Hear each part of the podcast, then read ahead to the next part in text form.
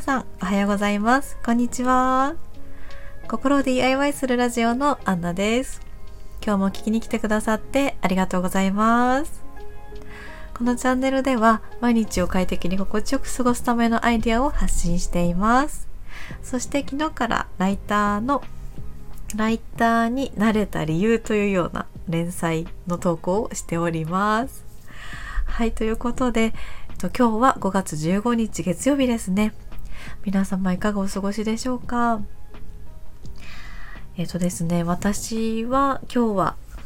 えっと、福岡に戻ってきておりまして、あの、ちゃんとマイクで撮れてるので、少し音質は良くなってるといいなと思っております。あと、昨日結構真剣に話しすぎてしまって、なんかすごい冷たく聞こえたかもしれないなと思って、なんか 本当にすいません。なんか真剣に話してるとちょっと必死だなって自分でも思いました。なのであの本当は楽しくですね。楽しく何かヒントを受け取ってもらえたらなと思って話してるのであのできるだけ有益なというか役に立つことをお話ししていきたいなと思っています。ということで今日は2回目としてお話ししたいなと思うのが私がもし今ライター1年目に戻ったらどういうふうに動くかっていうのをお話ししていきたいなと思います。昨日ですねざっくりのえっと、振り返りで言うとあの私の仕事の職務経歴 仕事の経験とかからまずそのライターになる時のライターの最初の動き方どういうふうに始めたかっていうお話をさせていただきました。ただ私があの実際に動いたものだけが正解ではないというかむしろそれが正解だったかもわからないなっていうのは正直なところあるので今もしこの今の経験、今の、うんと4年間やってきていろんなライターさんを見てきて思った経験とかを踏まえて私がもし1年目に戻るとしたら何をしていくかなっていうのを考えましたのでそのお話をしていきたいと思います。まず3つあるかなと思っています。まず1つ目がやっぱりクラウドソーシングに登録するかなと思っています。あのですね独立する時にフリーランスとしてやっぱりやっていく時に何かコネクションがあればですね紹介があったりとか前の仕事から関係を関係性を続けてお仕事をいただけるっていうことがあればそのお仕事でしばらくはこうそのままあのフリーランスの生活が成り立つと思うんですがやっぱりこう未経験の分野とかだとそういったお仕事を依頼してくださる方っていうのもいなかったりするんですよね。私は本当にコネもなかったですしそういう方の知り合いもいなかったのでもうゼロからスタートっていう感じでした。それであのライターの知り合いの方とかライター編集者の知り合いの方がいる方とかだったらきっとうん、なんかそこから、お仕事につながると思うんですがきっとそういう方って少ないんじゃないかなっていうふうに思います。なのでその場合はその場合にすごく有効だなと思うのがクラウドソーシング。でクラウドソーシングで実績を作ってそれをどんどん次の仕事次の仕事っていう風に繰り返していけば自分の理想の仕事にたどり着くこともできるっていう風に今は思っているのでまずはあの修行みたいな感じにはなるかもしれないんですがクラウドソーシングで受注してみるっていうのが今私が戻ったらやってみたい一つの一つ目のことでした。そして二つ目なんですが二つ目はコミュニティに入るっていうことですね。うんコミュニティっていうとちょっと怪しげというかなんだか、まあ、会費とかがかかったりとかする場所もありますしオンラインサロンとかっていうイメージもあると思うんですが私は結構その会費オンラインサロン派も割と肯定的な肯定派ではあって といってもそんなに入ってるわけではないんですがコミュニティで同じ志を持つ人と知り合いになることで情報交換にあの厚みが出るというか情報交換したことによって自分の知識に厚みが出るような感じがします。なのでやっぱり同じ志を持ったコミュニティに所属するっていう風なのは大事かなと思っていてそこから仕事の話につながったりとかあと仕事の取り方を共有したりとかもできると思うので動き方とかも参考にできるかなと思っていますただ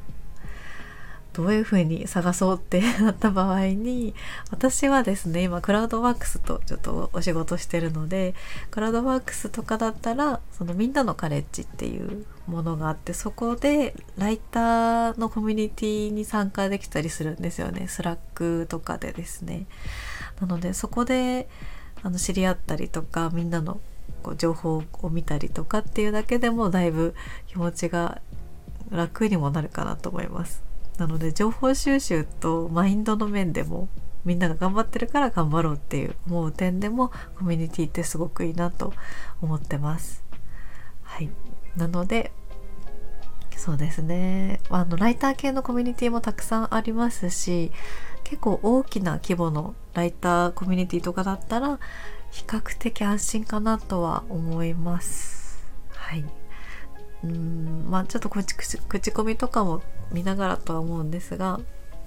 まずは知り合いのはライターの知り合いを作ろうっていうところかなっていうふうに思っています。はい、そして3つ目がですね3つ目は、えっと、SNS で直接応募をしてみるっていうことですね。なかなかハードルが高いかなって思われる方も多いかなとは思うんですが私はもう全然ですね。実は本当に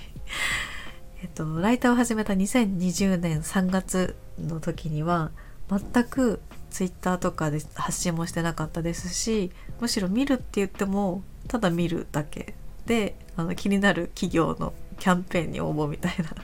くらいしかしてなかったですしもう自分から発信するっていうことがなかったですしその情報収集をするっていうイメージもなかったんですよね。ただツイッター特にツイッターには結構ライター募集っていうツイートも存在していて結構編集さ編集者さんとかライターさんあの先輩ライターさんとかがあの自分の仕事手伝ってくださいっていうようなツイートをしてたりとかライター募集をしてますっていうツイートをしてるのでそういった方をフォローしておいたりとか、まあ、そのワードで検索することによってお仕事募集が見つかるかなと思います。ただやっぱり何も実績がないのに応募するのな応募するのどうかなっていうふうに思われるかもしれないんですがその場合はサンプル記事みたいなものを書くといいかなっていうのも思ってるのでまた次のラジオとかでもお話ししたいなとは思うんですがもう方法として SNS SNS からの直接応募っていうのを初心者の頃からやってもいいかなって思ってます。なので私がもし1年目に戻るのであれば SNS も活用していきたいなと思ってます。あと SNS まあ、特に Twitter とかってあのライターの仲間がたくさん Twitter してるんですよね。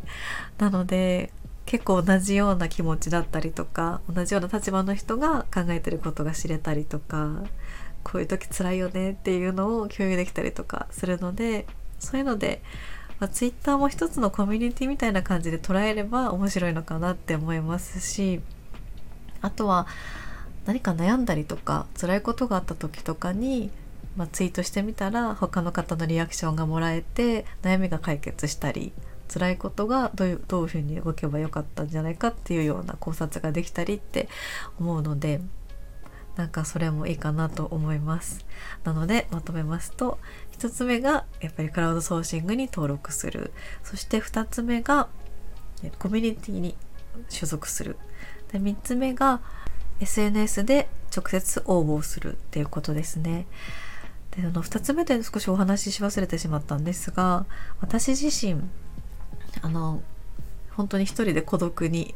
ずっと仕事を2020年3月から7月ぐらいまでずっと孤独で一人で仕事をしてたんですね。であのその取引先の方もチャットでしかやり取りをしていなくてだから本当に数ヶ月は仕事関係で直接話すことなくチャットだけでやり取りをして仕事が完結してしまっててかなり精神的にもなかなか辛かったなって今思えば思ってたんですがそれで7月ぐらいにクラウドワークスの今のみんなのカレッジになってるんですけどウェブライターコースっていうコースその時はちょっと違う名前だったんですけどウェブライターコースの7月期生でそのウェブライターコースの2期生みたいな感じだったんですけどそこに所属所属じゃないですね。そこに参加して講座を受けてそこで一つコミュニティができたん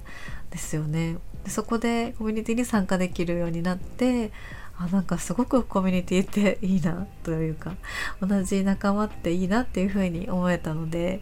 是非孤独すごく感じやすい職業だなっていうふうに思うのでそういうところでつながりとかも大切かなと思ってます。はいということで次回はまたこの続きのお話をしていきたいなと思うんですがあのサンプル記事のお話とか実際にもう少しこの3つのことを深掘りしていってどういうふうに動いていこうかっていう作戦会議みたいなお話をしたいなっていうふうに思います。ということであのこのチャンネルがいいなと思ってくださいましたら是非チャンネルのフォローしていただけますと嬉しいです。それでは今日もここまで聞いてくださってありがとうございました。また明日の放送でお会いしましょう。お待ちしております。それでは今日も良い一日になりますようにいってらっしゃい。